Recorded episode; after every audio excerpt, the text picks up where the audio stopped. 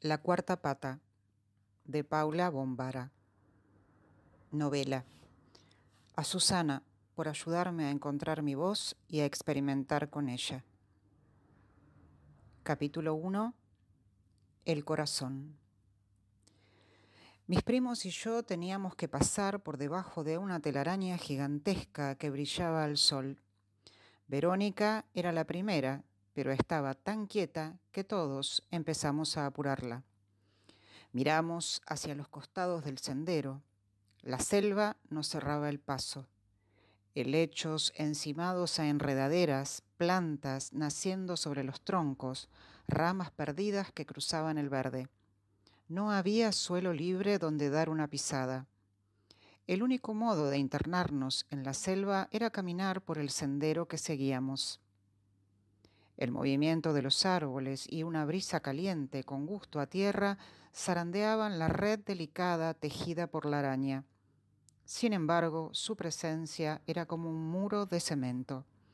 Pero Vero, es una telita, ni siquiera se ve la araña. Juan habló mientras veía los rayos de sol que se filtraban por la red. Una telita, una telita, debe tener como un metro de ancho, murmuró Sebastián. ¿Qué? ¿A vos también te da miedo? Juan miró a su hermano. Obvio. Esa tela es más grande que la ventana de nuestro cuarto. Mira si aparece la araña. ¿Y vos? ¿Por qué no la cruzás si sos tan canchero? preguntó Micaela mientras avanzaba por el sendero, sin mirar hacia arriba. Ninguno de nosotros se asombró. Mica siempre había sido la más valiente de todos. Animados por Micaela, pasamos uno tras otro por debajo de la telaraña, como si tuviéramos que pagar entrada a la selva. Yo fui la última.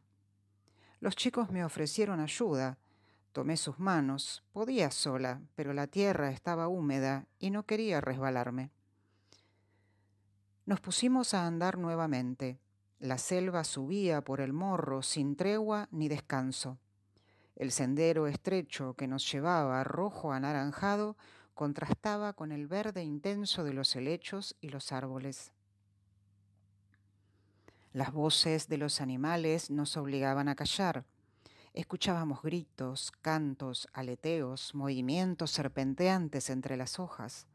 La selva tenía tanto sonido como el mar que nos esperaba al pie del morro. ¿Cuánto falta? pregunté al aire. ¿Qué? ¿Estás muy cansada? ¿Querés que te lleve a caballito? Si querés volvemos ahora, Lu. No, chicos, solo quiero saber si alguien se fijó cuánto falta, nada más. A ver, esperen que me fijo, dijo Vero abriendo un mapa. Según el mapa faltaban unos 600 metros para llegar a El Corazón.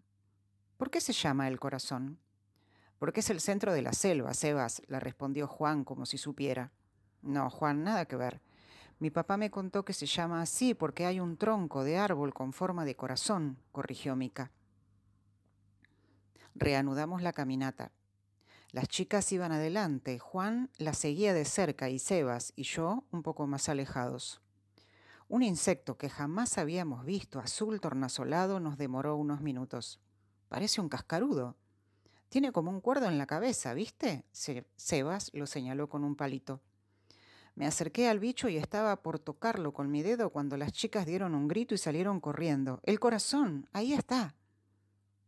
Juan, Sebas y yo también corrimos. Allí estaba el corazón, un árbol petizo con un tronco grueso de corteza oscura.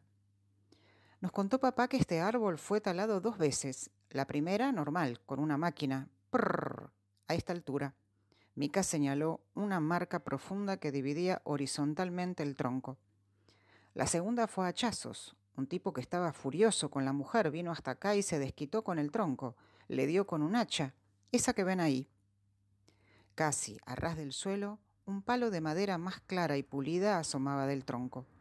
¿Ese palo que sale es un hacha? se asombró Juan. Seba se paró sobre el mango del hacha. Ni se movió. Era como si el tronco la hubiera apresado con sus raíces. Lo cierto es que con el paso de los años la había incorporado, ya muerta y sin filo, a su propia vida. El palo era un trofeo de guerra del corazón. Claro, fíjense, continuó Micaela, el tronco parece un corazón de verdad. Mica puso las manos en las dos partes de abajo del tronco. Estos son los ventrículos, separados por la ranura vertical que dejó el hacha. Y estos dos de arriba, las dos aurículas. Y las ramitas que salen de arriba vendrían a ser las arterias. Claro, qué bueno, Lu. Y las raíces podrían ser las venas, agregó Vero entusiasmada. Sí, pero las plantas no tienen ni arterias ni venas, son distintas. Bueno, Juan, pero este tronco parece un corazón, o me vas a decir que no. Cuando vi que Mica y Juan empezaban a discutir porque sí, di media vuelta y caminé por el sendero hacia un claro lleno de redondeles de luz. Cuando llegué me puse dentro de uno de los redondeles, miré hacia el sol, la luz me hizo cosquillas. De pronto sentí una sombra. Abrí los ojos y me encontré con otro par de ojos. Me miraban desde la rama de un árbol. Eran ojos de felino. Éramos la selva, los ojos y yo. Di un paso atrás. La selva ocultaba el cuerpo de esos ojos. ¿Era un jaguar? Poco a poco pude ver su tamaño, los colores de su piel, sus orejas. Sí, era un jaguar. Retrocedí unos pasos. No fue el miedo lo que me hizo retroceder. Había algo muy raro en ese animal. Del pecho le salía una única pata delantera que reposaba a lo largo de la rama. Lo creí herido, pero no se veía sangre ni señal alguna de que el jaguar se sintiera mal. Llamé a los demás.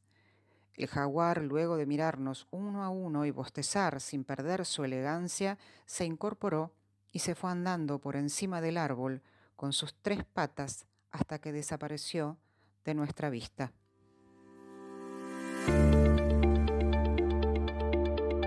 Jamendo.com